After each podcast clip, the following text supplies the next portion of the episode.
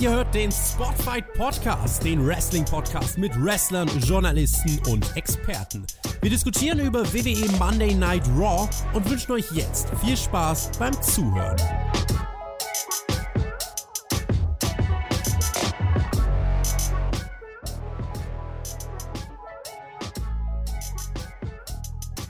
Nichts Neues, Australien. Wir sind zurück aus dem Land, das breiter ist als der Mond und eine Rinderfarm der Größe Belgiens besitzt. Wir sind zurück bei Monday Night Raw, der einzigen Show der Welt, die wir in diesem Qualitätspodcast heute reviewen werden. Das tue ich und das tut vor allem dieser Mann hier, den ich euch nicht näher vorstellen muss. Es ist Virgil D. irgendwas. Hallo Virgil.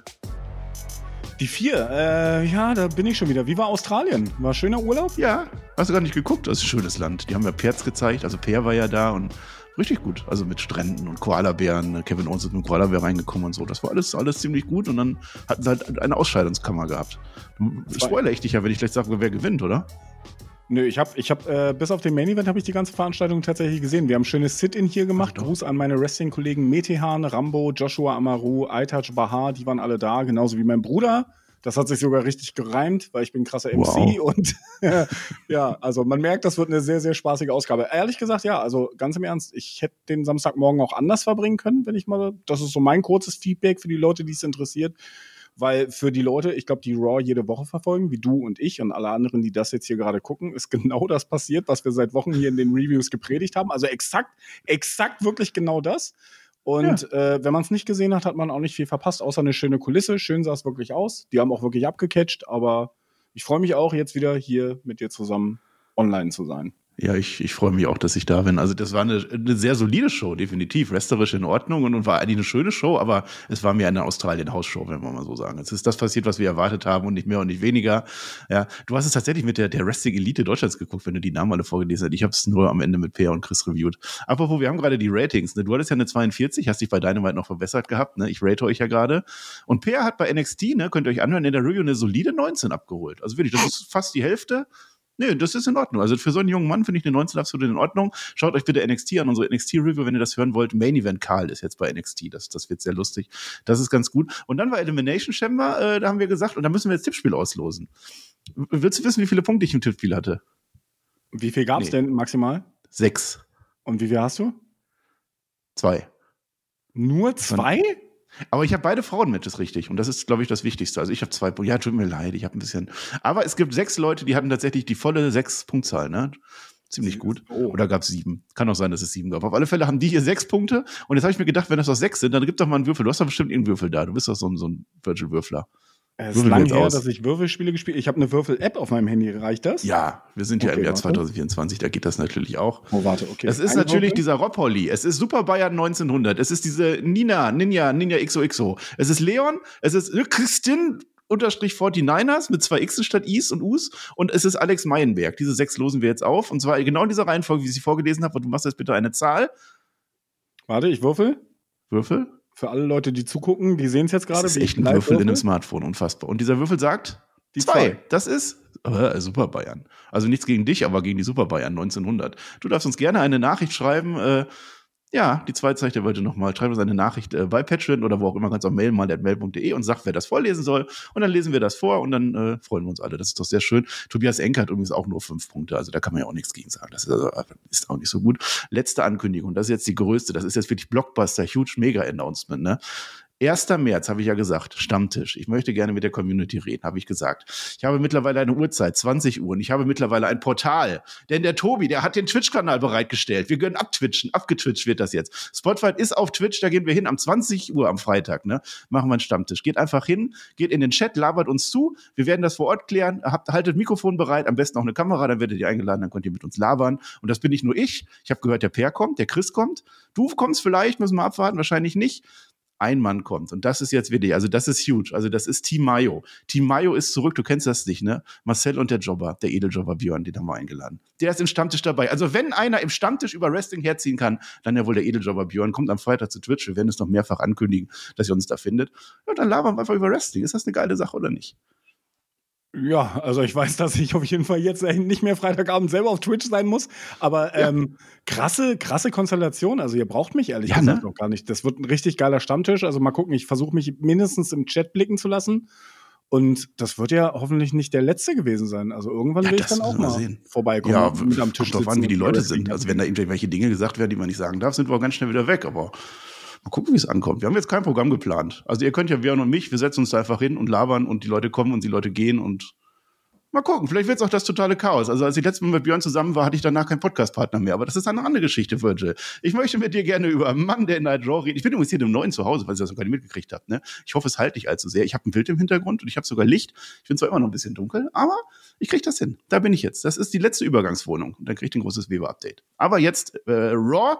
Ich habe übrigens kein Thema der Woche, habe ich gerade gemerkt, aber macht nichts. Ähm, die haben jetzt extra sogar die Stadionlichter ausgemacht in Philadelphia, um uns zu zeigen, wo der Ort von WrestleMania 40 ist. Das ist ganz schön der Stromverbrauch, ne? Sieht man nämlich. Jetzt sind wir aber erstmal in der Hop Arena zu San Jose, das ist Nähe, Nähe des äh, Silikontals, wo viele WWE-Divas noch heute wohnen. Drew McIntyre, der kommt als Elimination Chamber Sieger, der kommt um 12.50 Uhr Ortszeit. Ich muss das immer aufschreiben, Chronistenpflicht. Becky Lynch lässt sich ein bisschen mehr Zeit, die schläft bis 13.40 Uhr. Ne? Und dann schauen wir uns noch so ein paar Highlights von der Elimination Chamber an, das ist gut. Judgment Day und Rhea Ripley haben ja auch verteidigt. Cody Rhodes hat The Rock herausgefordert, noch vor WrestleMania. Und Seth Rollins, der hat äh, seine baldige Impfringfreigabe verkündet. Also er sagt, in ein paar Tagen wird er wieder wrestlen können. Das war sehr toll. Und damit war das auch meine Elimination Chamber äh, Zusammenfassung. Mehr braucht ihr eigentlich auch gar nicht wissen. Der Dom-Dom, der ist im Ring. Damit startet Monday Night Raw. Es wird natürlich geboot, das ist klar. Und er holt für uns jetzt Rhea Ripley ein. Und dann wird auf einmal gejubelt. Die lieben wir. Sie ist jetzt nominiert als eine von 40 äh, zu Südaustraliens Frau des Jahres. Da wünsche ich viel Erfolg. Hoffentlich schaffst du das, äh, diesen Award zu gewinnen. Denn Nia Jax wurde abgefertigt. Das sagt uns Rhea Ripley jetzt im Ring. Sie ist sehr stark, nicht viel war rumgekommen. Und jetzt kommt direkt Becky Lynch raus. Becky Lynch hat ja jetzt das Recht, sie zu fordern bei WrestleMania. Sie sagt auch, bald wird gekämpft. Glückwunsch an uns beide. Und dann sagt sie zu Dom, ich habe das nachgeguckt, du bist eine Dirty Kumquat, sagt sie. Eine Kumquat ist eine Zwergorange und damit ist doch eigentlich Orange Cassidy zur, zur WWE confirmed. So habe ich das gelesen. Also Orange Cassidy bald gegen Dominic Mysterio um eine Kumquat wahrscheinlich. Becky Lynch zählt jetzt ihre Erfolge auf. Ähm, Rhea Ripley verteidigt ihren Dom-Dom. Aber sie sagt, ist cool, dass du mich endlich mal überzeugt hast, weil all deine anderen Erfolge liegen ja lange zurück. Ne? Äh, hinter jedem großen Man steht aber eine große Woman. Und dann geht Rhea Ripley auch weg. Das war das Aufeinandertreffen der beiden. Ich finde, für den Moment reicht das dann auch. Und jetzt kommt aber Nia Jax von hinten an. Richtig böse. Hat zwar verloren gegen Rhea Ripley, aber damals gewonnen gegen Becky Lynch. Ja, der, der Annihilator soll kommen, aber da äh, müssen dann Adam Pierce retten, ein paar Security-Leute kommen dann und dann ist dann das Ding auch mal vorbei. Und das war das Eröffnungssegment von Monday Night Raw After Elimination Chamber. Ich hätte es ein bisschen schöner gefunden. Ein kleiner, kleiner produktionstechnischer, ja, nicht Verbesserungsvorschlag, aber es ist einfach meine subjektive Meinung. Stell dir mal vor, wir hätten die Raw-Ausgabe nicht mit diesem ganzen Rückblick und, na klar, du musst es nach dem Pay-Per-View machen, ne? Aber stell dir mal vor, wir hätten begonnen mit Dominik im Ring und die ganze Halle boot. Oder Rhea Ripley im Ring und die ganze Halle feiert. Ich glaube, das wäre mhm. noch ein krasserer Start gewesen. Die ganzen Rückblicke hättest du auch später noch machen können weil entweder die Fans haben es gesehen oder auf Social Media verfolgt. Also alle Leute haben, verfolgen ja irgendwie WWE noch auf Twitter oder, oder YouTube oder sonst irgendwas. Also ich glaube, alle haben die Ergebnisse irgendwie mitbekommen und einfach so ein, so ein, so ein wirklich noch kälterer Start, einfach mit irgendwie dem ersten Promosegment rein, hätte mir noch ein bisschen besser gefallen. Ich fand es okay, aber wir sind immer noch an einem Punkt. Becky Lynch, die ehrlich gesagt mal abgesehen von so vielleicht drei Monaten in ihrer Phase nicht so viel in dem letzten Jahr verloren hat, zum Beispiel gegen Trish hat sie ja auch gewonnen, sie war ja auch NXT-Champion und so weiter und so fort, fühlt sich immer noch kalt an. Trotz der Elimination Chamber, finde ich, fühlt sie sich kalt an, besonders eben, weil Rhea Ripley so hot und auch als Face einfach over ist. Ich, ich habe ein bisschen Angst, dass besonders jetzt auch diese Attacke, einerseits willst du natürlich vielleicht die Geschichte erzählen, Becky Lynch muss auf ihrem Weg zu, zu Rhea Ripley noch ihren großen äh, ihr, ihr großes Hindernis überwinden, ja. Die, die Nia Jax, die sie bisher nicht besiegen konnte, die, gegen die sie ja auch verloren hat. Aber das juckt mich nicht. Und ich kann mir auch nicht vorstellen, dass es irgendein Fan da draußen so krass juckt, dass die jetzt heiß sind, Becky gegen, gegen Nia Jax 2 zu sehen. Und dass Becky jetzt nochmal einen großen Sieg muss, bevor sie jetzt, sie hat doch die Elimination Chamber gewonnen. Also ich finde, die Geschichte ist für mich erzählt. Ich brauche da keine Nebenschauplätze. Und was ich gar nicht brauche, ist ein Triple Threat Match. Ich brauche kein Triple Threat Match. Ich brauche nicht, also ich habe ein bisschen Angst, dass das jetzt der Plan ist, dass sie das bei WrestleMania machen, weil wir erinnern uns, die WrestleMania-Geschichte, es gab oft schon Triple Threat Matches, nicht bei jeder WrestleMania, WrestleMania 10 nicht, aber bei den anderen immer so als Highlight, so für die Titelmatches. Jetzt bisher fehlt ja noch eins. Also ich habe ein bisschen Angst, dass es dazu führt. Ansonsten ich, ich habe gedacht, dass das Promo-Segment zwischen den beiden noch ein bisschen heißer wird. Ich habe wirklich gedacht, da ist irgendwie noch ein bisschen, bisschen mehr drin, aber das Ausrufezeichen waren halt nicht die beiden, sondern das waren Nia Jax. Und deswegen bin ich mit der Gesamtsituation nicht so zufrieden. Ich weiß nicht, wie du mhm. siehst. Ja, es ist ähnlich. Erstmal später macht die Nia Jax nochmal ein Interview. Ne? Sie hätte nämlich zu WrestleMania fahren sollen. Damit begründet sie das, weil sie hat ja Becky Lynch letztens geschlagen. Ist ja Blödsinn. Du hast ja gerade eben ein Titelmatch gehabt und das verloren. Und jetzt kriegt Liv morgen später zehnmal mehr Auer. Das sagt sie uns. Zu der Story, ich habe es gerade schon angeteased. Also ich finde es für den Moment in Ordnung, was Becky Lynch und äh, äh, äh, äh hier äh, Rhea Ripley ja gesagt haben, weil es ist äh, der Anfang jetzt erstmal. Also die, die Story läuft schon ein bisschen länger, aber es ist jetzt der Anfang auf der tatsächlichen Road to WrestleMania für die beiden. Da wird schon noch mehr kommen. Ähm, deswegen bin ich da gar nicht enttäuscht. Nia Jax gehört da eigentlich nicht mehr rein, da gebe ich dir ja recht. Aber dass dieses Match gegen Becky Lynch noch kommen soll, das haben wir, glaube ich, in der, in der Preview haben wir das auch gesagt, oder du sogar, dass das ja schon reinpasst. Da gefällt mir aber nicht, dass Nia Jax das, äh, das macht. Dass Nia Jax einfach jetzt wieder völlig unbeeindruckt ist, so im Nakamura-Style. Ich habe zwar wieder verloren, aber macht, macht nichts, ist egal. Ich möchte jetzt wieder Becky Lynch. Es müsste, wenn dann andersrum sein, dass Becky Lynch sagt, ja, bei mir läuft super, aber ich habe ja noch dieses eine, diesen einen Fleck auf der Weste, das ist Nia Jax und deswegen challenge ich dich vorher nochmal. So rum wäre es mir lieber gewesen. Aber dass das Match kommt und dass Becky das dann gewinnen muss, das finde ich dann auch gar nicht mal so verkehrt. Und auch dieses Eröffnungssegment, auch mit Domdom, der weiter in die Heat zieht, das fand ich auch ganz in Ordnung. Aber kannst du dir vorstellen, dass es vielleicht sogar auf ein, auf also ich meine, WWE sieht Rhea wahrscheinlich noch nicht als Face, ne? Also deswegen haben sie ja Domdom an die Seite gestellt, damit er noch ein bisschen Heat zieht. Ja. Kannst du dir einen Double Turn vorstellen, vielleicht sogar zwischen den beiden? Weil ich meine, so kalt, wie sich Becky zumindest für mich jetzt vor, äh, äh, ja, anfühlt einfach, kann ich mir auch vorstellen, vielleicht will man mit ihr so nach diesen drei bis fünf Jahren auch mal wieder in eine andere Richtung gehen, als einfach nur Becky Lynch, die, die halt, ich meine, ich hätte es auch besser gefunden, wenn sie gesagt hätte, bis ich dich besiege, erstmal haue ich noch Nia Jax weg, so. Ne? Das, das, das hätte sie ja noch viel, viel mehr wie ein Face und Badass wirken lassen. Hätte mir auch viel, viel besser gefallen, aber vielleicht will man ja auch gar nicht in diese Richtung gehen, so. Ne? Also, ja. ich könnte es mir zumindest vorstellen. Ja, also man investiert doch nicht allzu viel da rein. Also sie ist ja nach dem WrestleMania 35 Erfolg, war sie ja lange dann auch die Böse, ne? Auch mit, mit Bianca Belair und die ganze Geschichte, die man da hatten, äh, wo sich das dann wieder gedreht hat.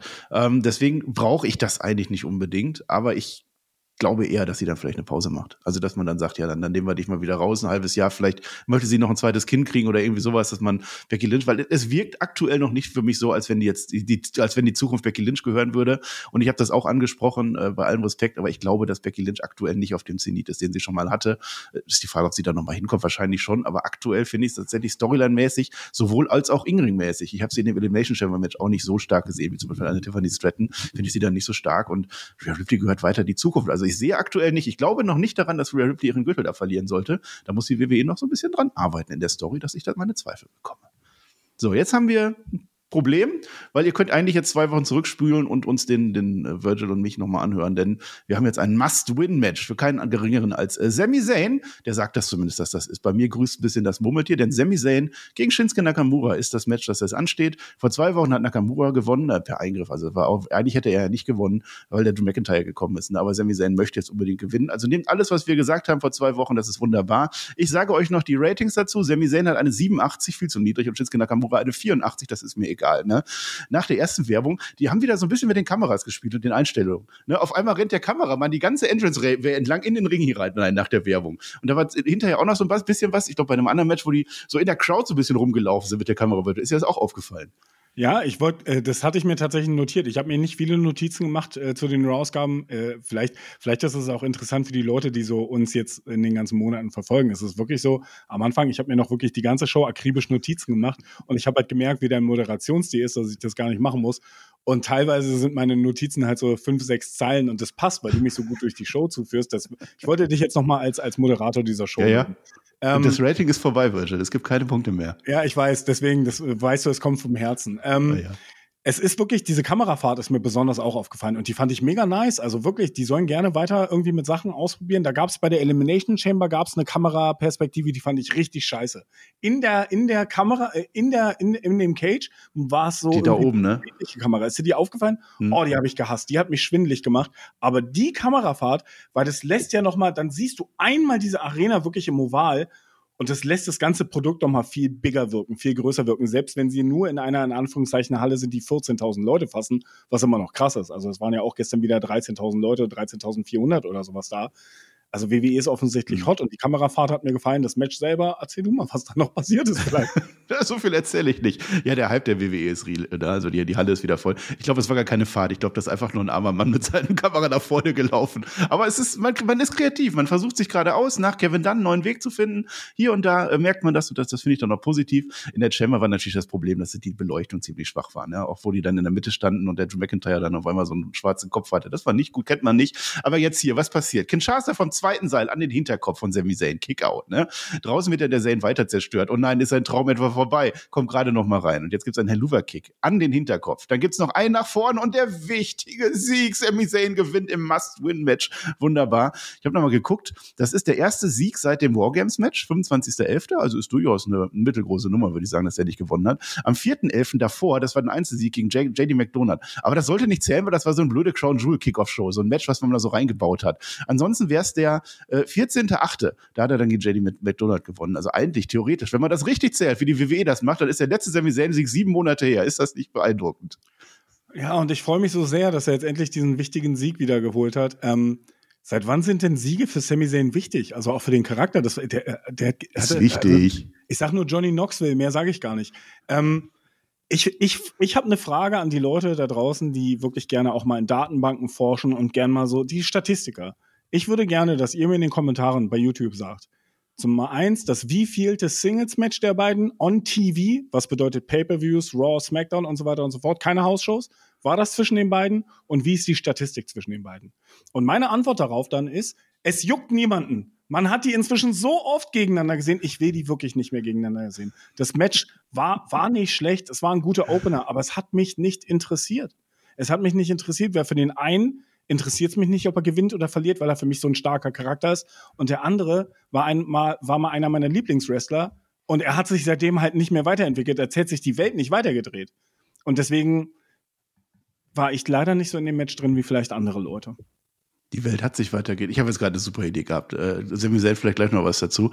Shinsuke Nakamura hat wieder verloren, aber das ist ihm ja egal. Du hast eine Würfel-App. Wir würfeln jetzt einfach den nächsten Gegner für Nakamura aus. Ich habe gerade das WWE-Roster aufgemacht. Ich gehe speziell zu Raw, wobei auch das keine Rolle spielt. Es könnte auch theoretisch einer von SmackDown sein. Ich sage dir jetzt sechs Namen und dann äh, würfel die einfach aus. Wir haben zum Beispiel einen Andrade. Das wäre durchaus möglich. Vielleicht, wahrscheinlich wird er das dann auch, ne? Wen haben wir denn noch? Apollo Crews. Komm, wir packen Apollo Crews auf die zwei. Dann Bronson Reed selbstverständlich auf die drei. Ähm, Chad Gable? Hatte der schon? Nein, Chad Gable wäre auch mal dran. Doch, doch, doch, die hatten schon, die hatten schon. Ist egal, machen wir nochmal. Wen haben wir noch? Äh, Dexter Loomis. Komm, wir holen Dexter Loomis zurück für ein Match gegen Shinsuke Nakamura. Und dann nehmen wir noch, ich gehe mal ein bisschen weiter runter, äh, äh, Odyssey Jones, nee, der hatte noch kein Debüt und so, ne, der zählt noch nicht, der darf nicht. Dann nehmen wir Ricochet. Ricochet könnte auch wieder. Sechs. Ist der verletzt? Das ist mir egal. Dann würfel mal. Äh, kleiner Hinweis dazu, es gibt tatsächlich irgendwie, hat jemand generiert, du kannst ja irgendwie so Countdown-Links im Internet machen, ne? Was ist die Zeit, wie lange ist äh, Zeit ja. vergangen, seitdem das und das war? Jemand hat den für Dexter Loomis gemacht, wann der sein letztes WWE-Match hatte. Ich glaube, es sind inzwischen über 130 Tage oder so. So, ich Sehr würfel gut. wieder so, live für alle. Mal. Es ist die Eins. Andrade. Ja, ich ja, fürchte, genauso wird es aber werden, ne? Früher oder später auf jeden Fall. Also ich würde darauf wetten, dass die, dass die vor WrestleMania vielleicht sogar noch aufeinandertreffen. Ja, ja, ja, gleich zum Andrade ein bisschen mehr. Später gibt's noch ein äh, Interview mit Sami Zayn, der sagt, er brauchte diesen Sieg, ja. Er weiß nicht, was er bei einer Niederlage gemacht hätte. Und was ich gedacht habe, während er dieses Interview macht, ne, hört euch das mal an und hört euch dann ein Interview von Sami Zayn während seiner Verschwörungstheoretiker-Geschichte äh, an. Das ist genau das Gleiche, nur dass wir ihn jetzt mögen sollen für die gleiche Geschichte wie damals. Da hat er doch auch gesagt, oh, ich habe etwas verloren, was hätte ich gemacht, wenn ich jetzt, ne? Und dann genau die gleiche Geschichte hat er damals gespielt, nur als Böser. Und jetzt ist sehr lustig. Jetzt kommt beim Sami Zayn der Ludwig Kaiser vorbei. Und und der hat nur so ein verächtliches so, pff, also so, ich kann das gar nicht, weil ich nicht so wie der Lucky bin, nicht so stark und so, ne? Aber so verächtlich. Und dann kommen alle, Giovanni kommt vorbei und der Gunther noch so ein Pff, weißt du, die lachen ihn dann so aus, die gehen angewidert vorbei. Und deswegen denke ich, äh, auch mit dem, was später noch kommt, wird Sami Zayn wahrscheinlich dann doch seinen Weg Richtung Gunther finden.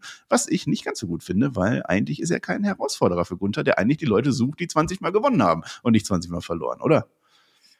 Ja, lass uns vielleicht über die ganze Gunther-Thematik und den Intercontinental Title und die potenziellen Herausforderer noch reden, weil es gibt ja viele Leute an diesem Tag, die irgendwie auf einmal Titelansprüche angemeldet haben. Oh ja.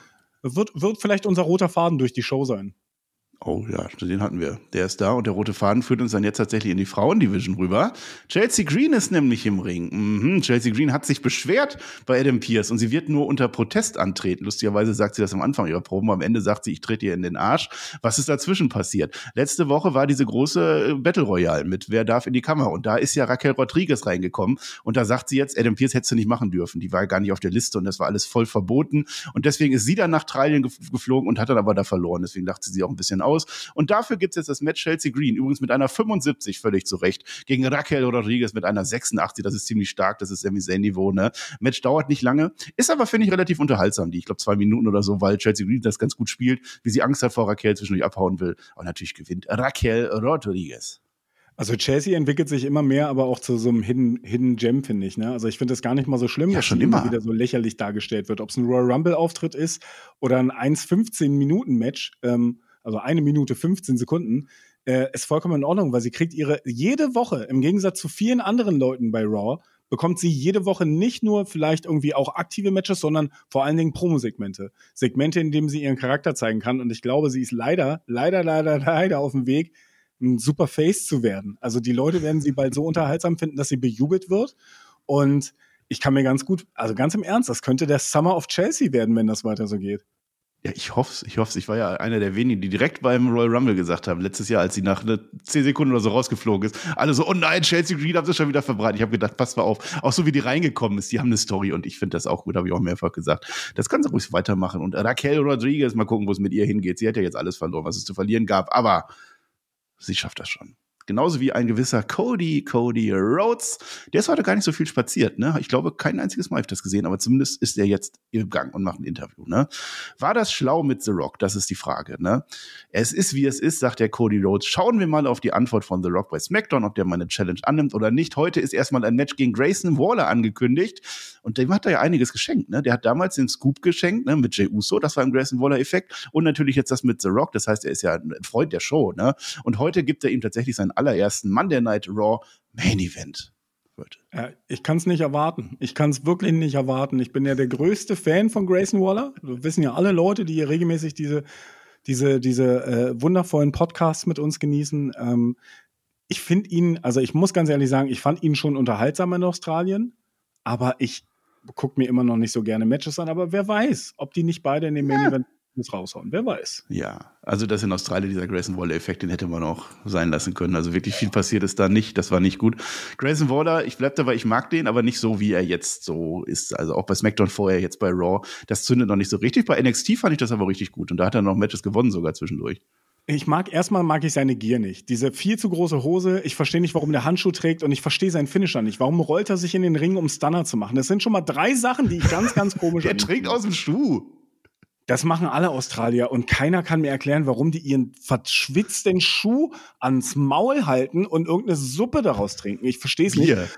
Aber, aber äh, zu Grace Waller, ich finde, ganz im Ernst, was ich schade finde, ist, ich fand ihn ähm, bei dem Promosegment war er für mich das Highlight, aber auch nur seine Reaktion, wie es war, als Austin Theory aufs Maul bekommen hat. Wo ich mir dann im zweiten Moment aber dachte, bitte splittet die noch nicht. Wir sind noch nicht am Punkt, wo einer von den beiden danach das Megaface ist. Und ich will die auch nicht gegeneinander sehen. Ich, das wäre so, wie als würdest du 2003 Randy Orton gegen 2009 Randy Orton stellen. Will ich auch nicht sehen. Das ist ein Match, was mich nicht interessiert und ich will die beiden auch nicht gegeneinander sehen. Also von daher bitte nicht. Ja, aber dann mach doch den 2014 Randy Orton gegen den 2017 Randy Orton. Dann kannst du schön einschlafen. Sag ich jetzt einfach mal so. Äh, ich, habe, ich glaube, diese Zahlen stimmen. Wenn nicht, dann stimmen sie nicht. Was jetzt stimmt, wir reden über Gunther. Denn jetzt ist die Zeit, wir müssen wissen, gegen wen Gunther bei WrestleMania antritt. Ich bin gehypt, Imperium steht im Ring und Gunther redet zu seinem Volk da bin ich wieder. Ich bin immer noch der größte und am längsten regierende Intercontinental Heavyweight Champion aller Zeiten. Ist so, ne? Hab kurz gedacht, dass es nicht reicht, ne? Das war ja gegen Jay Uso letzte Woche, ne? Da hat er ausnahmsweise mal Glück gehabt. Gunther gibt das zu und das macht einen guten Heal auch aus, ne? Dass man auch seine Schwächen erkennt, ja? Das kann ein Heal durchaus machen, denn Jimmy Uso hat ja eingegriffen gegen den äh, Jay. Das heißt, es war für Jay völlig sinnlos, dass er zu Raw geflüchtet ist, denn der Jimmy kommt trotzdem und dann sagt der Gunther, niemand ist perfekt, aber ich bin verdammt nah dran. Auch eine ziemlich coole Line. Was kommt jetzt als nächstes? Nächstes, ja. Er hat ja jeden geschlagen. Das ist jetzt wieder so eine, ich habe ja jeden geschlagen Promo. Wer wird mein Gegner bei WrestleMania? Wird's der Zayn? wird's Chad Gable? Pur, wird's The Mist? Das wird ja immer besser. Er hat sogar im Internet Leute gesehen, die wollen Achus haben. Achus. Nein, nein, nein. Und jetzt, und das fand ich überraschend, da kannst du vielleicht direkt noch was zu sagen, jetzt kommen die Jungs vom Judgment Day raus zu viert. Jetzt wollen die den Gunther stellen. Da habe ich direkt gedacht, das sind doch böse, wie geht denn das jetzt? Soll ich jetzt schon anfangen? Ach so. Äh ja, ich dachte mal, weil das ein langes Segment ist, lasse ich dir auch mal was sagen. Äh, also erstmal, ich fand den ersten Teil super gut. Ich meine, ich bin, ich bin biased, wie man so schön in Neudeutsch sagt. Ne? Ich bin parteiisch. Ich kenne, ich kenne, also Walter war, Gunther war Teil der allerersten Euro-Wrestling-Show damals, ne? September 2007 bin ich nach Oberhausen gefahren. Da waren die WXW-Shows noch nicht so wie heute, aber Doug Williams war da und Samoa Joe war da und im zweiten Match des Tages war ein junger Big Van Walter. Und Big Van Walter hat einfach fünf Minuten lang seinem Gegner Schellen gegeben. Inzwischen verteilt er Jobs, was glaube ich auch ganz schön ist. Und es ist einfach, ich freue mich jedes Mal, wenn er auch wirklich die Möglichkeit bekommt ein Promosegment im Ring live vor den Fans zu machen. Ich meine, wer, wer äh, Gunthers Walters Independent-Karriere verfolgt hat, weiß, dass Promos nicht unbedingt seine krasse Stärke sind, gewesen ist. Na, also er, er war eine imposante Erscheinung, er ist in den Ring gegangen, er hat die Leute verprügelt. Backstage-Promos wurden immer besser. Es gibt auch eine sehr, sehr interessante, lustige Backstage-Promo von ihm mit Colt Cabana, wer dich kennt. Kleiner Shoutout. Ja, ist wirklich ein Hidden Gem im Internet, könnt ihr, könnt ihr mal suchen. Walter Colt Cabana, findet ihr auf YouTube auf jeden Fall. ähm, das ist einfach krass, wie er sich gemacht hat. Wie er wirklich ein Superstar. Er, er war vorher ein super Wrestler und jetzt ist er wirklich ein Wrestling-Superstar. Und ich freue mich einfach, dass er so eine Möglichkeiten bekommt, dass er Möglichkeiten bekommt zu zeigen, ja, auch wie man sich weiterentwickeln kann, dass wirklich, dass wirklich alles möglich ist. Also ich glaube wirklich, Gunther Walter ist ein Beispiel dafür, dass alles im Wrestling möglich ist. Und ich freue mich auch einfach, ähm, ja, ich weiß noch nicht, ob ich mich über die Richtung danach freue, weil Judgment Day, ich fand das auch ein bisschen komisch, dass sie rausgekommen sind, aber immerhin kamen sie raus und immerhin waren sie irgendwie, sie haben sich, sie haben sich jetzt mal wieder wichtig angefühlt, fand ich. Ich weiß nicht, ob es dir auch so gegangen ist. Ja, naja, es geht. Also das erste, was Devin Priest hätte sagen sollen, ist ja, ist ja cool, dass Rollins jetzt wieder seine Ringfreigabe hat. Dann kann er ja nächste Woche eincashen. Also da kam auch wieder, nächstes kam sogar von Gunther ein Kommentar. Was willst du denn hier so nach dem Motto, also eincashen ja wohl nicht, ja. Devin Priest sagt er, die haben ja bei Elimination mal alles dominiert. Ja, irgendwie schon, ne? Und wir werden es auch bei WrestleMania tun und da werden wir mehr Gold akquirieren. Und damit meint er das Gold natürlich von Gunther. Äh, und der fragt jetzt, was, was ist denn jetzt los bei dir? Und dann kommt Dom, Dom, der hat den Mut, der tritt vor Gunther, dieser Titel gehört uns, sagt er. Ne? Und dann wird geschubst, Gunther fängt an, schubst den weg und jetzt muss Damien Priest zurückgehalten werden. Eieiei, Konflikt, der löst sich aber relativ schnell dann auf. Ne? Ähm, das fand ich ein bisschen merkwürdig. Also zum einen, weil äh, die sind böse, ne? Und, und Gunther ist auch böse. Ich sehe da jetzt nicht, dass man da irgendwas dreht. Das werden wahrscheinlich wieder so Zwischenmatches werden oder so. Ansonsten Damien Priest gegen Gunther, ja, warum denn nicht? Gib mir das. Aber es passt in die Story nicht rein. Und ich habe gedacht, dass Gunther doch jetzt als nächstes, haben wir doch gesagt, alle geschlagen Jay Uso. Und jetzt geht's in die Main-Event-Riege rein. Okay, ist jetzt ein bisschen blöd gelaufen, die ganzen WrestleMania-Pläne, wir kennen die äh, Story. Äh, aber wenn der Gunther jetzt am Ende einen Sami Zayn kriegt, der jetzt 20 Mal verloren hat und der hat ja vorher den Sami Zayn einmal schon so angegrinst, so, äh, was soll denn das? Das finde ich ein bisschen wenig, aber naja. Wen hättest du dir denn gewünscht? Ich glaube nicht, dass das nur ein Singles-Match wird um den Titel. Ich glaube, die werden, die werden da irgendein Leiter-Match oder so einen Scheiß rauspacken. Ich mein, Leiter-Match. Leiter also mal ganz im Ernst, ich kann mir das schon gut vorstellen, so ein Six-Way-Match um den, um den Titel, um den Intercontinental-Titel. Nee, bei, beim US-Titel bauen die das doch gerade auf. Ja, dann machst du halt, du hast doch zwei Tage, Alle. zwei Tage, zwei Titel. Zwei Leitern. Ja. Nee, also Gunther kriegen die nicht in ein Leitermatch rein. Das ist wirklich die Ehre des großen Sports. Also das, also wenn Shawn Michaels und Razor Ramon, wenn Brett Hitman Hart in einem Leitermatch kämpfen kann, dann kann das auch ein Gunther. Also ich würde das super gerne oh. sehen. Ich meine, wäre auch eine Möglichkeit, ihm, ihm, den Titel abzunehmen, ohne dass er am Ende des Tages gepinnt wird. Ne? Also ich meine, wäre halt eine unrühme Art für, für, für, so eine, äh, für so ein Ende von so einer Regentschaft, weil ja. du willst ja diesen riesigen Pop, wenn jemand, wenn jemand ihn pinnt. Aber gleichzeitig wirst du auch einen großen Pop kriegen, wenn, wenn irgendeiner äh, von denen, also außer es ist Dominik, äh, den, den äh, Intercontinental Title halt abhängt. Vielleicht muss es ja kein Leitermatch sein, vielleicht ist es ja wirklich ein Six-Way, vielleicht wird es wieder, also ich hoffe eigentlich nicht, dass es ein kleines Turnier gibt. Ich brauche bei WWE jetzt im Moment keine Turniere, um wieder irgendeinen Herausforderer zu finden. Vielleicht gibt es ein riesiges Gauntlet-Match, wer weiß es denn? Also irgendwas werden sie sich einfallen lassen, aber ich gehe im Moment würde ich, also besonders an dem Punkt an dieser Stelle, würde ich schon nicht mehr von einem Singles-Match ausgehen bei WrestleMania. Na, ich hoffe es, ganz klassischerweise. Also gerade auch für diesen Titel hoffe ich, dass es ein, ein Singles-Match wird. Ähm, Sami Zayn, die Story, also diese Daniel Bryan, Kofi Kingston-Story ist bei mir absolut noch nicht warm. Also da ist es jetzt zu sehr hingedrückt. Ihr müsst ihn jetzt lieben, weil er hat offensichtlich verloren, ohne dass sie das vorher groß angesprochen hätten. Das passt nicht. Und dann, wenn Sami Zayn dann gewinnt gegen Gunther, weiß ich nicht, das würde ich nicht so sehr feiern. Ähm, gegen Damian Priest, das Match würde ich feiern, weil das sind einfach, die, die hauen sich dann ordentlich die Fresse ein. Aber Damian Priest hat seinen Koffer und will eigentlich auf Seth Rollins oder was will der überhaupt? Der ist noch Tag Team Champion. Es sind zwei Böse gegeneinander, das passt doch überhaupt nicht. Und Dom Dom, das ist dann einer, ja, das ist okay. Der hat ja auch das Match gehabt gegen Cody Rhodes schon. Da kriegt er halt ein bisschen auf die Fresse. Da wird er halt weggechoppt, der Dom Dom. Und am Ende sind es zwei Dom Doms. Dann haben wir den Nick Mysterio auf einmal geboren. Das finde ich in Ordnung, aber auch hier scheitert es halt daran, dass beide die Bösen sind. Da müsste Gunther der Gute sein und alle müssten sich freuen. Vielleicht das, aber ich denke nicht. Und ich sehe dann auch keinen großen anderen. Und da hat Gunther ein ziemliches Problem und Pech gehabt, dass er dieses Jahr wohl nicht das große WrestleMania-Match kriegt. Andererseits sehe ich dann aber auch keinen Titelwechsel. Also so oder so wird Gunther dann auch in den SummerSlam reingehen und vielleicht da dann seinen großen Gegner gehen. Aber wir können nur spekulieren und das ist ja auch was Gutes erstmal. Ja, ich habe nichts hinzuzufügen. Ich stimme dir bei einem zu. Auch die, die Heel-Konstellation einfach. Also ich glaube, die Reaktionen wären schon ganz gut. So Dominik gegen Gunther, auch bei WrestleMania kann ich mir von den Reaktionen her einfach nice vorstellen.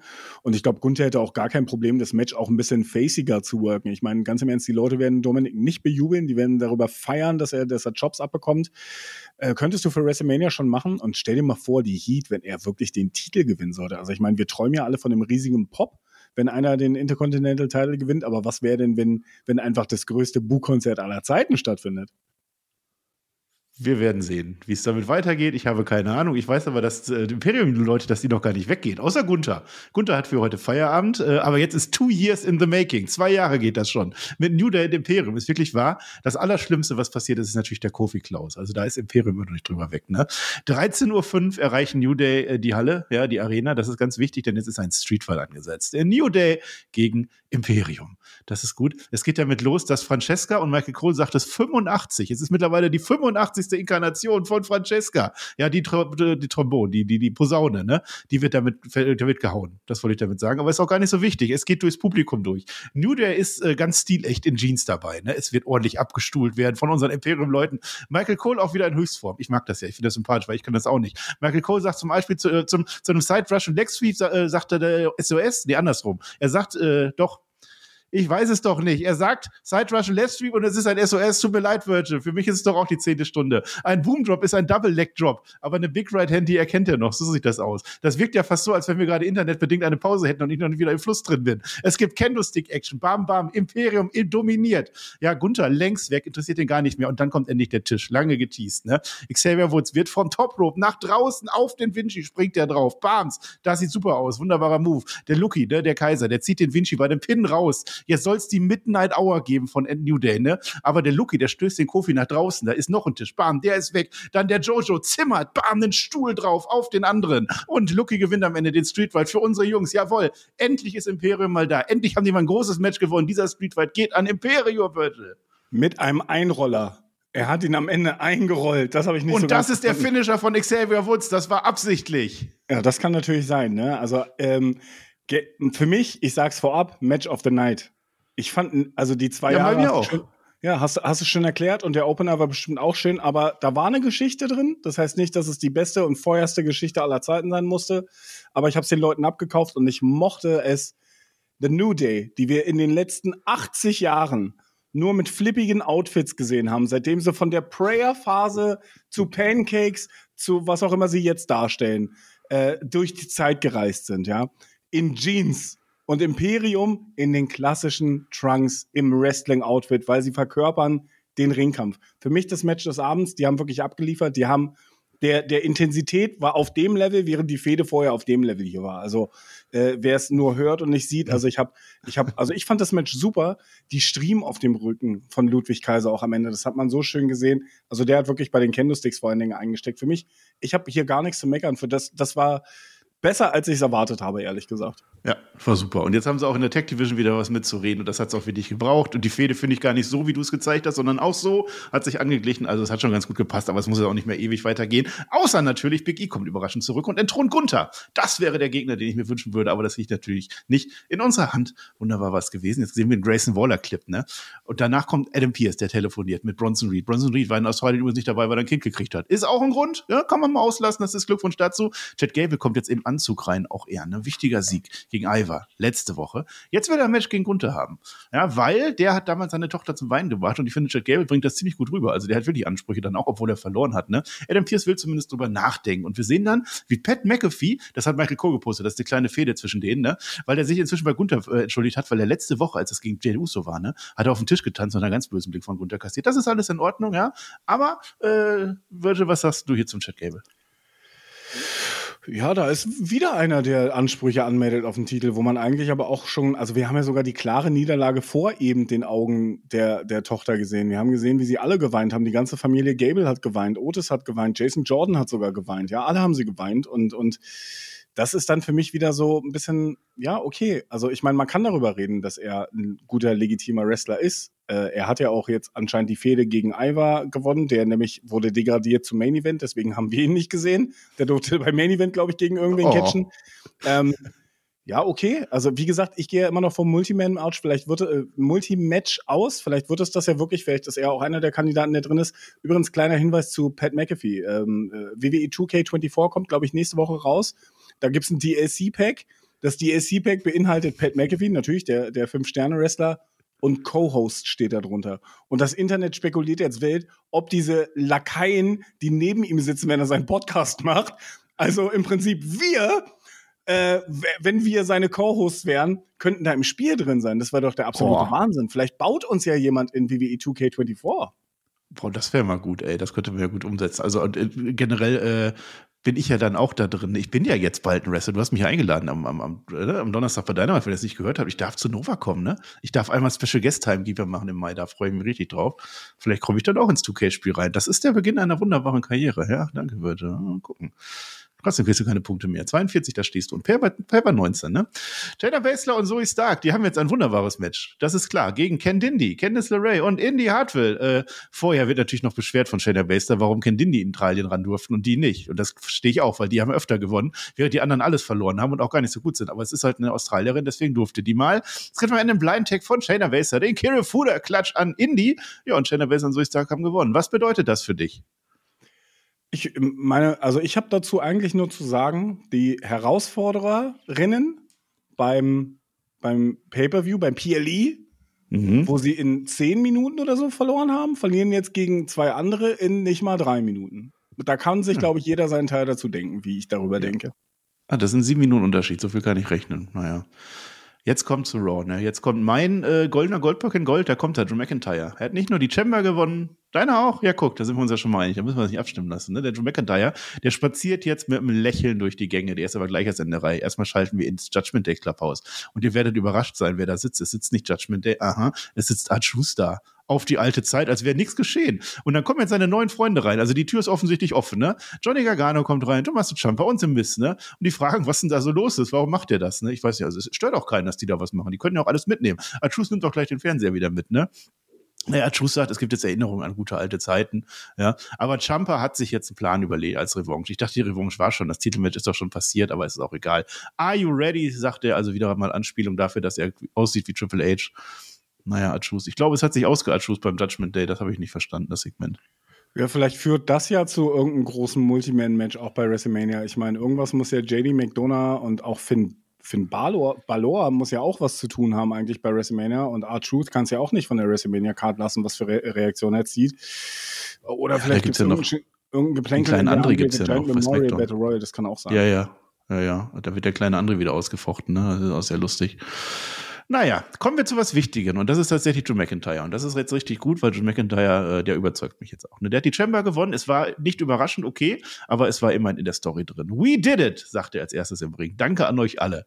Er spielt halt wieder damit. Er ist eigentlich jetzt ein Böser geworden, aber er mag uns immer noch irgendwie. Ne? Drew McIntyre gegen Seth Rollins bei WrestleMania der wäre ja fast verletzt gewesen, der John McIntyre nach der Chamber. Ne? Die Ärzte wollten schon sagen, ah, ist nicht. Aber bin ich etwas CM Punk? Natürlich kann ich noch. Und dann setzt sich John McIntyre, das habt ihr noch nie gesehen. John McIntyre setzt sich in den Ring in den Schneidersitz. Mhm.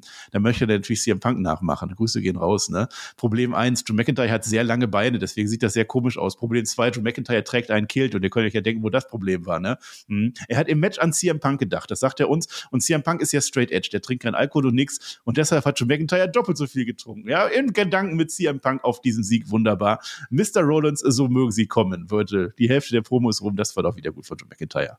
Ja, und gerade wo ich auch in den letzten Wochen ein bisschen, bisschen das Gefühl hätte, äh, er war halt nicht so im Vordergrund, ne? Und er war nicht der rote Faden der Show. Aber dieses Mal war er der rote Faden der Show. Und deswegen, du hast es im Neben Nebensatz erwähnt, für mich war er der Mainplayer dieser Ausgabe. Ne? Also diese Promo war gut. Ähm, im Internet wird sehr, sehr viel gerade, gerade heute darüber spekuliert, ob er jetzt neu unterschrieben hat oder nicht. Ein paar Leute haben es berichtet, andere Leute haben es direkt dementiert. Mir kann keiner erzählen, dass man diese ganzen CM Punk-Referenzen da nicht einbauen würde, wenn man da nicht schon das krasse Programm im Sommer oder im Spätherbst oder im Winter bereit hätte, je nachdem, wann CM Punk denn wieder zurückkommt. Ich hoffe, er lässt sich sehr Zeit und lässt es sehr, sehr gut aus, ausheilen, weil es ist vollkommen egal, ob da ein Titel im Spiel ist oder nicht. Ich meine, gibt Drew McIntyre diesen Titel meinetwegen.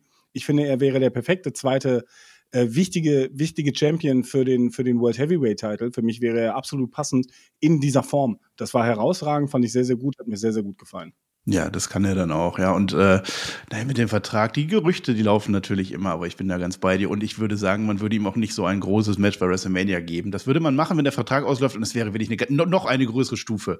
Also wenn man sagen würde, Cody geht weg oder Roman Reigns geht weg, dann würde er trotzdem sein WrestleMania-Match kriegen. Aber ich glaube, Drew McIntyre aktuell hat nicht das Standing, dass man ihm so ein World-Title-Match dann noch geben würde auf Silbertablett und noch die Elimination Chamber gewinnen lassen würde, wenn man wüsste, dass er danach weg ist. Deswegen glaube ich das auch nicht. Aber wir lassen uns überraschen, das macht's ja spannend, ne? Seth Rollins kommt jetzt raus und sagt, ja, das hast du doch ziemlich gut gemacht, ne? Diesmal kannst du tatsächlich den World Title vor Fans gewinnen, aber da stehe ich halt im Weg. Das ist das Problem. Drew McIntyre sagt dann, das wird nicht leicht für uns beide, ne? Und irgendwie mögen die sich. Also die, die keifen sich eigentlich gar nicht so an, ne? Aber warum machst du das so schwer, Seth? Warum gehst du auch noch rüber zu SmackDown und kümmerst dich um deren Kram da drüben mit der Bloodline, ne? Es geht doch darum, dass du erstmal fit wirst. Ich brauche dich doch bei 100 Prozent in dem Match, ja? Und jetzt der Spruch der Nacht. Wenn die brennen würden, würde ich nicht mal pissen, um das Feuer zu löschen. So wenig hat er der Bock auf die Leute, ne? Bitte nimm dich doch mal zurück, kümmere dich um dich selber und lass die machen. Und jetzt Seth Rollins. Das könnte eine der wichtigsten Aussagen sein, die wir auf dieser Road to WrestleMania hören. Seth Rollins sagt dreimal, manche Risiken lohnen sich. An drei verschiedenen Stellen sagt er das. Vielleicht hast du recht. Vielleicht bin ich nicht fit. Aber was ist, wenn du falsch liegst? Es geht nicht immer nur um mich hier. Es geht nicht um die Person Seth Rollins, die Bloodlines zu zerstören. Das ist was Größeres als wir. Also wir beide zusammen. Wenn die die Macht haben, dann kommen die auch bald rüber und holen sich diesen Titel. Und das willst du ja nun auch nicht. Und dann geht's nicht nur um mich, um dich. Dann geht's um die Zukunft der Industry. Und dann geht Seth Rollins weg und hat seinen Standpunkt gesagt. Ja, manche Risiken lohnen sich. Und Drew McIntyre, der denkt dann sogar nach. Also der, der, der lacht da nicht, der macht da nicht, sondern ich glaube, das hat ihn dann auch getroffen. Und das fand ich ziemlich gut von dem Rollins, weil ich denke, dass das jetzt auch diese Crody-Geschichte weiter auffeuern wird. Ich kann mir sogar vorstellen, dass das zu so einem großen, weiß ich nicht, vielleicht sogar drei gegen drei oder sowas führen wird. Ne? Auf der einen Seite vielleicht Cody, Seth und Drew tatsächlich gegen Roman, Rock und, und Solo vielleicht oder, oder, oder Jimmy, wenn Jimmy nicht oh. beschäftigt ist eins von eins, das könnte sogar an Tag eins stattfinden und dann hast du die Titelmatches vielleicht an Tag zwei. Wir wissen ja alle nicht, wie die WrestleMania-Card aussieht.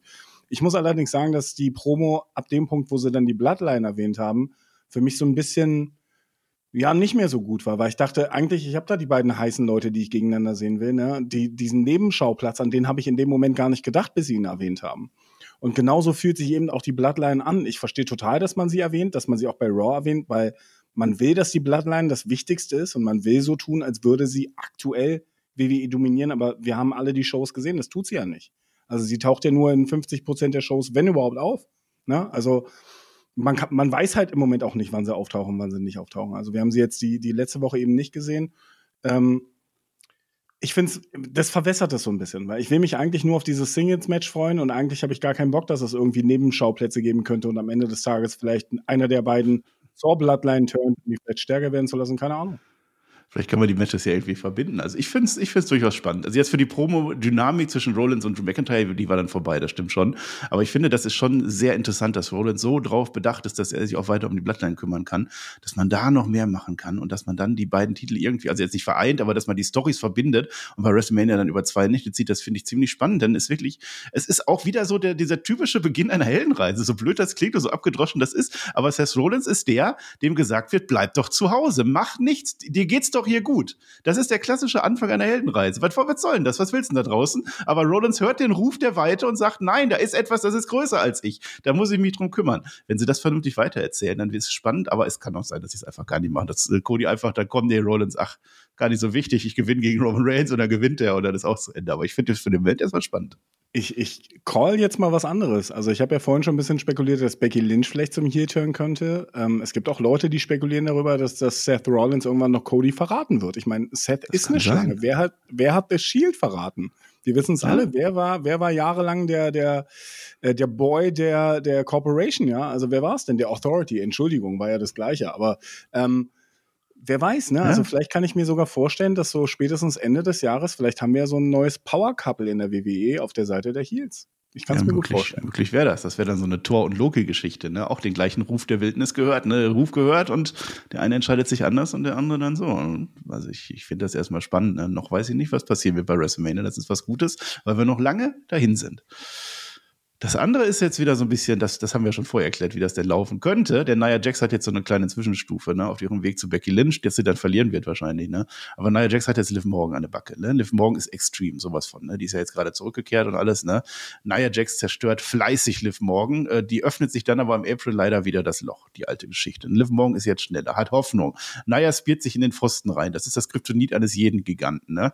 Und dann ist das Match aber auch vorbei, denn jetzt, ihr ahnt es nicht, wer jetzt auftaucht, Becky Lynch selbstverständlich. Klassischer DQ-Sieg für Nia Jax. Ja, das ist dann vorbei. Später geht Becky Lynch zu Adam Pierce und fordert ein Match für nächste Woche und das bekommt sie auch. Nächste Woche ist ja schon Becky Lynch gegen Nia Jax. Und dann aber ganz interessant, Liv Morgan gibt nicht klein bei. Die war eigentlich nur so eine Nebendarstellerin. Aber nachdem Becky Lynch dieses Match gekriegt hat, geht sie noch zu, äh, nachdem äh, Becky Lynch das Match gekriegt hat, geht Liv Morgan noch zu Becky Lynch hin. Ja, und sagt, hör mal, das geht nicht immer um dich. Und dann geht die so ein bisschen, bisschen eingeschnappt, aber auch so stark dann irgendwie raus. Und Liv Morgan wird sich da noch irgendwie rein, rein bündeln. Aber nicht zu WrestleMania. Und das ist das Problem. Riechst oh, du das, Marcel? Ich riech's auch, ja, ja. Es riecht so ein bisschen nach Soup du Jour. Oh. Oh, du Liv Morgan. Nicht Liv Morgan, da bist du ja. Da bist du ja ah. wieder. So ein bisschen, bisschen schummelst du dich so rein in so eine Main-Event-Fehde, aber wir wissen alle, dass du weder bei WrestleMania noch in den Monaten danach großartig viel damit zu tun haben wirst. Ich würde sogar callen und sagen, dass Liv Morgan dieses Jahr nicht einen einzigen Singles Women's Title halten wird. Das Einzige, was ich mir für sie vorstellen könnte, wäre wirklich, dass man sie in irgendein Tag Team packt. Also ganz im Ernst, dann hat sie ihr Match. ja, also ich fand das super unspannend. Ich fand sie auch in dem Match, sie war, sie, sie hat gewirkt wie eine Jobberin. Also naja, Jax, Respekt in allen Ehren. Ich zähle nicht die Matches auf, weil ich finde, sie hat sich wirklich signifikant signifikant in den letzten Monaten verbessert. Ja, also ich meine, man kann sich das Match gegen Rhea Ripley auch angucken. Da gehören auch zwei Leute dazu. War das das Match des Abends? Wahrscheinlich für die meisten Leute nicht. Aber man kann nicht sagen, dass die beiden sich nicht angestrengt haben. Und auch hier, sie hat sich angestrengt. Sie sah gut in Form aus. Die Haare finde ich absolut wild, die Frisur, ja. Also Korkenzieherlocken, richtig nice. Ähm, aber dieser, dieser Angriff von Becky Lynch, sie sprang ja von, von der, von der Guardrail, von der, von der Absperrung, sprang sie auf Nia Jax mit der sanftesten Flying Clothesline, die ich in meinem Leben je gesehen habe, hat ihr ein paar Punches gegeben, hat sie in den Ring geschubst, um sie dann direkt wieder aus dem Ring rauszuschubsen. Und ich habe noch niemals gesehen, wie ein Mensch so darauf geachtet hat, den anderen nicht von den Füßen zu holen. Diesen Moment, dass Becky Lynch jetzt äh, das nächste Mal Nia Jax von den Füßen holt, das soll anscheinend ein besonderer Moment werden. Zumindest hat es auf mich so gewirkt. Ansonsten, ja, cool, findet nächste Woche statt. Wir freuen uns drauf. Yay. Naja, es passt ja nicht so, aber guck auf, was du wieder achtest, ne? Das ist natürlich eine gute Idee. Dann sie darf dann die Nia Jax wieder umhauen und dann, naja, dann geht das und Liv morgen, ja, wie du schon sagst, das Beste, gehen ein Tech-Team. Natalia. Natalia. Das wäre doch was. Die braucht doch jetzt eine neue allerbeste Freundin auf der ganzen Welt. Das wird passieren. Zusammenhanglos, Virgil, weil ich dich noch gar nicht gefragt habe. Ich habe eine Frage. Virgil, Virgil, Virgil, Virgil. Weißt du eigentlich, welcher Tag heute ist? Äh, ach so, warte, Abstimmung, hier ist vorbei, ne? Äh, Bewertung. Bewertung ist vorbei, ja, ja, klar. Ich muss ja eine Geschichte erzählen. Ich weiß nicht, hast du jemals von dem Eisbären Knut gehört? Mhm. Ist das dir ein Begriff? Ich habe den ja nie gesehen, mhm. aber ich habe gehört, der soll hier in apathisch in den sechs Mo der soll hier in den sechs Monaten, in denen er anscheinend gelebt hat, der wurde ja auch nicht alt, dieser Bär, dann irgendwann nee. nur noch total apathisch in seinem Käfig rumgelaufen sein. Also ganz komisch. Es ist natürlich der Tag der Eisbären. Ja. Ja, das ist aber gut, wie du das wieder ausnutzt. Ne? Kaum hast du deine Bewertung hinter dir, kann dir nichts mehr passieren, weil hm, lässt mich wieder blöd aussehen. Ne? Du hast aber auch nicht dein schönes T-Shirt an. Das hast du dir heute ein bisschen selber zuzuschreiben. Nee, ich habe heute tatsächlich zusammenhanglos ein Undisputed Error T-Shirt. Das war, war da, das war gewaschen. Boom, boom. Ja, Welttag der Eisbären feiert Knut und Co. Ja, das war ja in Berlin, das ist ja schon mal ganz gut. Der war ja auch süß. Also wenn man süß ist, dann darf man dann auch. Und ist aber nicht gut geendet macht nichts. Weiter geht's. Jay Uso, auch mit dem endet das nicht mehr gut, ne? Interview, ne? Nach der Niederlage gegen Gunther. Immer weiter, immer weiter, sagt er uns letzte Woche knapp geschlagen. Die Crowd macht Yeet mit, also jetzt immer noch over.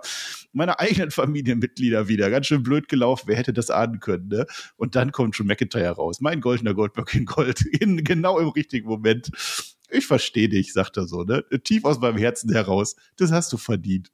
Ja, was er nicht sagt, was er auch noch sagen könnte, ist, aber das ist doch nicht so schwer, Jay. Jetzt verzeih doch dem Jimmy mal. Ist doch alles in Ordnung. Aber es passt genau zu dem, äh, zu dem Jim McIntyre dazu. Naja, und dafür fängt er sich jetzt eine von Jay Uso. Und es wird gebrawlt. Das einzig Negative ist halt, das haben wir schon gehabt, das Ding mit Jim McIntyre und Jay Uso. Aber ansonsten spielen beide ihre Charaktere gut, finde ich. Ja, also ich hätte tatsächlich auch nicht mehr zu sagen. Also für mich war auch hier Drew McIntyre, wie gesagt, der rote Faden von der Show einfach. Ich fand es ein bisschen komisch, Jay so, oh, das, habe, das hat mein Atmen, hat man, glaube ich, gehört gerade. Also, ähm, man, ich fand, ich fand es ein bisschen komisch, dass Jay so ein bisschen Lucky, also er war ein bisschen zu fröhlich, fand ich, für das, was letzte Woche passiert ist. Ich meine, er stand so kurz davor, sich seinen Traum zu erfüllen, schon wieder. Und schon wieder hat ihn sein eigen Fleisch und Blut quasi davon abgehalten. Ich meine, mhm. ich gehe immer noch davon aus, dass wir das Singles-Match der beiden zwischen äh, äh, bald sehen werden. Wann beginnt der Aufbau dafür? Also wann beginnt das nächste Kapitel? Wann, wann kommt Jay vielleicht zu SmackDown und dann kostet er ihm vielleicht mal was? Aber Jimmy hat ja gar nicht so viele Singles-Matches, oder? Also ja, ja, das ist die große Frage. Also wenn jetzt bei SmackDown rein zufällig Jimmy Uso ein, ein großes Match hat gegen wahrscheinlich auch Joe McIntyre und Jay Uso dann da eingreift, dann seid nicht überrascht. Das kann ja alles passieren. Ja, die Story geht weiter, aber Jay ist dann auch ein bisschen dumm, das stimmt schon. Der, ich weiß auch nicht, der profitiert davon, dass der so over ist. Aber ansonsten passiert da aktuell nicht, nicht so viel. Schöne Sonnenbrille hat er gehabt, das wollte ich nochmal sagen. Kann man sich bestimmt auch im Merch-Store kaufen, genauso wie die Weber-Shirts, die er heute nicht anhat. Ja, wollte ich keine Werbung heute für machen, aber natürlich, we, we want Weber, Hashtag Weber Media und so weiter, kauft euch alles von mir, denn äh, dann freue ich mich auch, auch ganz toll, ja. Ne? Main Event, das wollte ich jetzt gesagt haben, weil wir haben noch keine Zeit, sonst ist das Internet gleich wieder weg, ne? Äh, Interview erstmal mit Grayson Waller und Austin Theory, aha, äh, Cody Rhodes hat mich und mein Land entehrt, ja, der wird nie seine Story beenden und Cody Rhodes spaziert heute wirklich gar nicht so viel rum, sondern der bereitet sich vor seinem Spind vor, denn jetzt haben wir den großen Main Event und auch da hätte man stutzig werden können, warum Grayson Waller mit seinem 74er Rating auf einmal im Main Event gegen Cody Rhodes mit 93 steht. Raw vs. SmackDown merkt auch keiner mehr. Ne? Grayson Waller fängt stärker an, als sein 2K24 Rating es vermuten lässt. Und dann sagt während des Matches auf einmal Michael Cole, ich habe gehört, das ist eine große Story. Paul Heyman ist Backstage und das geht schon durch alle sozialen Medien. Das heißt, schaut euch nicht dieses Match an, sondern hört euch Michael Cole an, wie der über Paul Heyman redet. Und Austin Theory lenkt auch fleißig ab, ne? Fängt sich dafür einen Dive aufs Pult und Cody Rhodes beendet dieses Match ziemlich witzlos nach, weiß ich nicht wie lange, zehn Minuten oder so, per Crossroads. Cody Rhodes gewinnt. Grayson Waller war jetzt nur ein Spielball, denn das war Überraschung gar nicht der Main Event, sondern es geht noch weiter. Wie fandst du denn das Match? Es waren acht Minuten ähm, bevor ich weiter erzähle, Nummer eins, einen guten Spruch fand ich, also ich fand es gut, dass Grayson Waller überhaupt noch mal die Chance hatte, 30 Sekunden ins Mikrofon zu sabbeln, weil das ist halt immer noch seine Stärke. Das hat man offensichtlich auch gesehen, weil man hat ihm nicht mal zehn Minuten eben gegen Cody gegeben, der Main Eventer ist. Ähm, er hat gesagt, er hat alles getan, um Austin Theory zu schützen und der hat ihn halt komisch angeguckt. Und das war wieder so ein Ding, wo ich dachte, ja, okay. bitte noch nicht den Breakup machen, bitte noch nicht den Breakup machen. Und bevor wir es auch überspringen, Oli Anderson ist verstorben. Ja, also eine absolute Legende, WWE. Er war ja sehr, sehr, sehr, sehr, sehr, sehr, sehr, sehr kritisch gegenüber WWE, hat trotzdem den Anstand, so ihn mit einer Grafik zu ehren und ein bisschen auch über seine Karriere zu reden. Einer der Four Horsemen, wirklich was Booking-Sachen angeht, wer seine WCW-Phase verfolgt hat, vielleicht nicht das glorreichste an Ideen gehabt, aber ein absolutes Workhouse, fantastischer Wrestler, auch gut am Mikrofon und eine absolute Wrestling-Legende. Und ich finde es cool, dass das hier geehrt worden ist. Ähm, und das Match selber habe ich absolut nichts zu sagen. Das war nichts anderes als ein besserer Squash. Und äh, Grayson Waller ist so dermaßen in die Midcard zurückgeschickt worden, wie man das sich nur vorstellen kann. Ja, er war ja nie woanders, von daher. Also erstmal vor Hospen, hier, äh, immer der hier, ja, Ole Anderson. Ja, man zeigt kurz äh, diese, diese Grafik, diese, man zeigt, er ist gestorben, aber nicht am Anfang der Show und auch nicht groß, aber immerhin, du sagst es, also da sind sie über den Schatten gesprungen, das ist doch ganz gut. Ja, Grayson Waller hat in dem Main Event nichts zu suchen, das war von Anfang an klar, diese ganz, ganz dünne Story, die man da aufgebaut hat bei dem Elimination zwischen den beiden, war dann auch schnell wieder rum, es war Mittel zum Zweck. Ich fand's blöd, dass Michael Cole das gesagt hat. Ich meine, er will das so ein bisschen bewerben, aber wir sind 20 Minuten vor dem Ende der Show oder 25 Minuten und dann weißt du, jetzt kommt ein Cody Rhodes Main Event, das geht jetzt um die 20 Minuten mit Entrances und dann ist doch alles okay. Und dann hätte ich gedacht, ja, dann ist das halt der Main Event und dann schauen wir mal, was passiert. Aber dass das nach acht Minuten zu Ende ist und aber nochmal zehn Minuten kommen, das spoilert Michael Cole mir dadurch, indem er sagt, bleib bitte dran, Paul Heyman ist im Haus. Also wer schaltet denn zehn Minuten vorher ab, während der Main Event läuft? Also, dann, dann macht das doch anders. Ich habe es nicht verstanden, aber jetzt ist die Überraschung weg, denn jetzt kommt Paul Heyman raus. Ladies and Gentlemen. Und Paul Heyman kommt nicht alleine raus, er kommt mit drei schwarz gekleideten Männern raus. Ja, das ist halt so. Cody Rhodes holt sich jetzt schnell den Stuhl. Er hat keine Verbündeten an dieser Stelle. Keiner kommt raus, nur dieser Stuhl. Cody Rhodes ist mir doch scheißegal, wie du heißt. Ob du jetzt Paul Heyman heißt oder was anders, ne? Paul Heyman sagt, es geht hier nicht um die Bloodline, ganz bewusst, ne? Es ist kein polynesisches Blut hier zu finden. Das hier ist die NYPD. Ich weiß nicht, wie die gekommen, wo die hergekommen sind. Es waren einfach drei Männer. Security-Leute, NYPD ist in New York, wir sind in San Jose. Da muss doch irgendwas falsch laufen. Das erklärt dann Paul Heyman auch sofort. Er sagt, das sind suspendierte NYPD-Leute. Also die haben irgendwie Scheiße gebaut. Das sind quasi Söldner, ne? So ist das, ne? Und was möchte Paul Heyman? Er sagt, du musst The Rock aus dem Mund nehmen. Ja, du hast da nicht einfach ein Match zu fordern. Das ist The Rock, das geht nicht. Ich persönlich, ich verzeih dir, weil du mich damals auch hast leben lassen. Das spielt ja auch früher an. Da waren die schon mal im Ring, ne? Aber The Rock nicht und Roman Reigns schon mal gar nicht. Bitte, bitte, lieber Cody Rhodes, bitte, bitte nimm die Challenge für The Rock zurück. Ansonsten, kann er dann nicht mehr sagen. Cody Rhodes sagt dann sonst was. Ich habe gar keinen Bock mehr hier nett zu sein. Jetzt hol mich doch. Und dann attackiert Cody Rhodes diese drei Polizisten oder Ex-Polizisten. Ne? Paul Heyman ruft dann äh, The Rock und Reigns an und zwar mit einem doppelten Phone. Der hat nicht irgendwie so äh, Double SIM Card oder sowas. Nein, ruft er dann an hier Call, Call, Call. Und dann sagt Cody Rhodes zum Abschluss: Die Bloodline jag jagt mich nicht. Ich jage die Bloodline. Dum, dum, dum. Das war dann das Ende. Und für mich Virgil ist die Dumpfbacke des Tages Paul Heyman und eigentlich auch diese diese Cops, aber die kenne ich nicht, also Paul Heyman und ich fand das nicht gut. Fun Fact, ähm, ein, also falls du WWE Tough Enough gesehen hast oder WWE 2K19 gespielt hast, dann kanntest du einen der drei Cops, weil Ach. das war AJ Kirsch, der war Teilnehmer. Wir hatten also zwei Tough Enough Legenden bei dieser Show mit. Dann AJ sind die NYPD-Polizisten geworden, oder was? Ich habe keine Ahnung. Der ist eigentlich, also der hat seit, ich glaube, zwei, drei Jahren kein Independent-Match mehr bestritten, aber der hat noch ein paar Matches gemacht, hat Synchronarbeit gemacht und war wie auch Chelsea Green halt bei Tough Enough. Ich glaube, er in der fünften und sie in der sechsten Staffel oder so. Habe ich früher gesuchtet, fand ich mega geil, Tough Enough. Ähm, also, du hast ja schon gesagt, du fandest das nicht gut. Für mich war das nee. wahrscheinlich das schlechteste Main-Event-Segment, Match, was auch immer, was wir gesehen haben, seitdem wir zusammen diese Reviews machen. Das war cringe das war Midcard, das war schlecht produziert. Paul Heyman hatte absolut den schlechtesten Tag. Der hat ja sich auf Twitter noch eine Entgleisung äh, geleistet. Ich weiß nicht, also äh, kann man in den News-Nachrichten nachlesen. Das was will ich gar nicht aufmachen. Also der hat Social Media auch Quatsch gepostet. Und ich glaube, der hatte wirklich einen sehr, sehr schlechten Tag. Also was der da gefaselt hat, da auch mit diesen Cops, wo er dann erklärt. Was wollte der? Die sahen aus, als wären die von der Beerdigung gekommen. So sahen die aus. In ihren schwarzen Anzügen mit schwarzen Krawatten. Die sahen nicht aus, als schlagen die gleich jemanden zusammen. Die sahen aus, als wollten die auf eine Beerdigung gehen und sind irgendwie da im Ring gelandet. So. Das war ja. einfach. Also Cody Rhodes, der Mann, der Roman Reigns besiegen soll, braucht einen Stuhl, um drei Hänflinge zu verprügeln. Und dann sagt er, er jagt die Bloodline. Da, er hat drei namens, namenslose, gesichtslose Schergen zusammengeschlagen, die wir vorher nicht gesehen haben, die wir nicht gebraucht haben. Dieses ganze Segment hat überhaupt nichts dafür getan, dass sich irgendein Mensch auf dieser Welt mehr auf den Main Event von WrestleMania freut. Ich fand das ganz, ganz, ganz, ganz, ganz, ganz schlecht. Ja, es, es, hat auch nicht gepasst. Also es hat Cody Rhodes nicht geholfen. Diese, diese, also ich fand ja auch generell schon diese Forderung an The Rock, diese Challenge bei, bei Elimination Chamber habe ich auch noch nicht ganz verstanden, wann dieses Match in welcher Form stattfinden soll. Warum sollte er sich kaputt machen, bevor äh, er da gegen Roman Reigns kommt? Und, und dann Paul Heyman, also wirklich Dumpfbacke des Tages. Warum, warum holt er sich jetzt so drei Söldner? Ich, um, um, um die Botschaft zu übermitteln, bitte lass deine Botschaft sein, Cody. Das war total dämlich. Es hatte keinen Sinn und Verstand. Wenn, wenn ihr das schon macht, liebe WWE, dann denkt doch bitte dran, dass wir es mit einem Tribal Chief zu tun haben. Dann stell doch da drei Samoaner hin. Weißt du, so Schränke oder so. Aber selbst dann ist es komisch, weil das noch nie so erzählt wurde. Warum ist nicht Jimmy und Solo? Warum sind die nicht mit dabei? Vielleicht hatten die frei oder so. Es war total dämlich. Es hat keinen Sinn erfüllt. Es hat nichts gebracht. Es hat dieser Show auch nichts gebracht. Auch das Match vorher mit Grayson Waller war dann, um dahin zu führen. Also das hätte es nicht gebraucht. Und damit war das am Ende tatsächlich, das sehe ich so wie du, ein, ein schlechter, schlechtes Ende einer Monday Night Raw Folge, die du wie folgt fandest. Teserstreifen? Also, wenn ich, wenn ich ganz, ganz freundlich bin, vielleicht auch. Also, ganz im Ernst, was waren denn die Highlights? Die Highlights waren Street Fight von der Midcard-Fehde und ein Singles-Match, was wir, was wir schon sehr, sehr oft gesehen haben. Das waren die Highlights dieser Show für mich. Also, von daher, und Drew McIntyre, also äh, ganz im Ernst, dann kann da nicht mhm. viel bei rumkommen. Ehrlich gesagt, für mich wirk wirkt sich das jetzt gerade, das fühlt sich gerade so an, als wäre man in so einem Tal auf dem Weg zur WrestleMania und eine Geschichte muss man ja auch mit Höhen und Tiefen erzählen. Ist halt blöd, wenn du 20 Geschichten erzählst und alle am gleichen Tag ihr Tief haben. Deswegen ist ja eigentlich Wrestling so geil, weil du ja mehrere Geschichten gleichzeitig erzählst. Und mal kann eine Person scheinen, mal kann die andere Person scheinen. Aber wer hat denn wirklich bei dieser Raw-Ausgabe geschienen? Wer, also mal ganz im Ernst, wer steht denn nach dieser Raw-Ausgabe besser da als am Tag davor?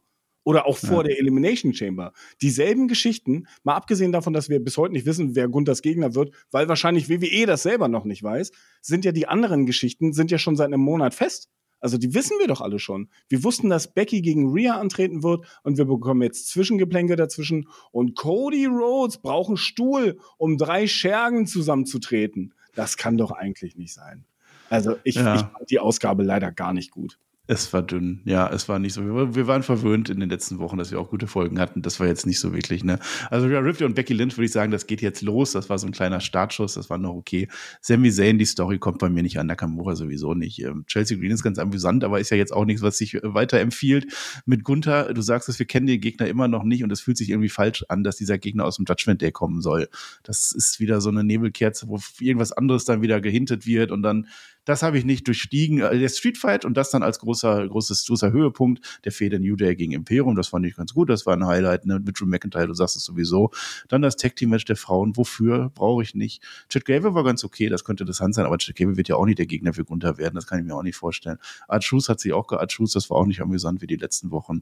Ja, und dann im Main Event. Wir haben es gerade eben gesagt. Was, was bringt's am Ende, wenn ein Paul Heyman auf einmal New Yorker Cops bei sich hat, die nichts auf die Reihe kriegen und einfach nur um zu sagen, macht deine Botschaft nicht.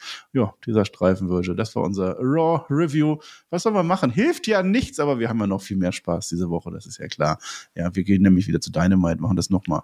Der Tobi macht, ja, der, der, der zieht gerade um, ne? Der Hook ist schon irgendwo eingepackt. Ich hoffe, der verliert den, ne? Und dann geht's rüber zu Dynamite. Dann mache ich noch äh, mit dem äh, Chris SmackDown am Samstag, da wird er geratet werden. Ne? 42 hast du, solide 19 hat der Peer, da wird der Chris sich ja wohl irgendwo einreihen. Das ist wunderbar. Und dann möchte ich euch sehr gerne noch die Match-Empfehlung ans Herz legen. Denn heute, ja, jetzt ist natürlich, weil wir ein bisschen später sind, ist heute fast schon rum, aber ihr könnt es ja auch nur nachholen. Heute vor 24 Jahren, No Way Out, da war das Retirement-Match. Oder es hätte, also, oder konnte eins sein. Das war nicht das letzte Match, aber es hätte sein können. Match Big Foley gegen Triple H, ne? Hell in a Cell, kann man sich ja sehr gut angucken. Auf der gleichen Card auch Kurt Engel gegen Chris Jericho und Edge und Christian gegen die Hardy Boys geht sowieso immer. Also da könnt ihr euch einiges angucken gucken. Und wenn ihr es lieber cringe mögt, morgen vor 24 Jahren, das heißt einen Tag später ist das passiert, hat Mae Young eine Hand gebrochen und heute heißt sie Peer.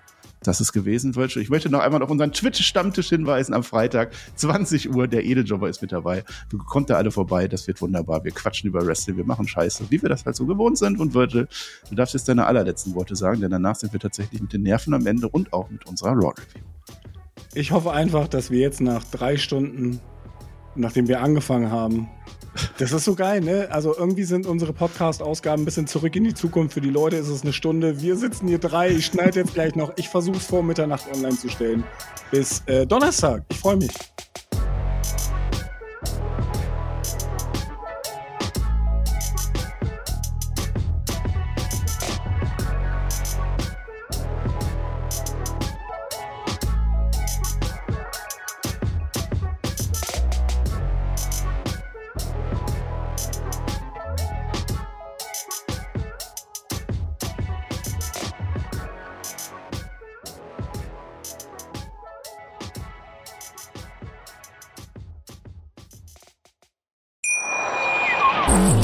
Baut man eine harmonische Beziehung zu seinem Hund auf? Puh, gar nicht so leicht. Und deshalb frage ich nach, wie es anderen Hundeeltern gelingt, beziehungsweise wie die daran arbeiten. Bei Iswas Dog reden wir dann drüber. Alle 14 Tage neu mit mir, Malte Asmus und unserer Expertin für eine harmonische Mensch-Hund-Beziehung, Melanie Lippisch. Iswas Dog mit Malte Asmus. Überall, wo es Podcasts gibt.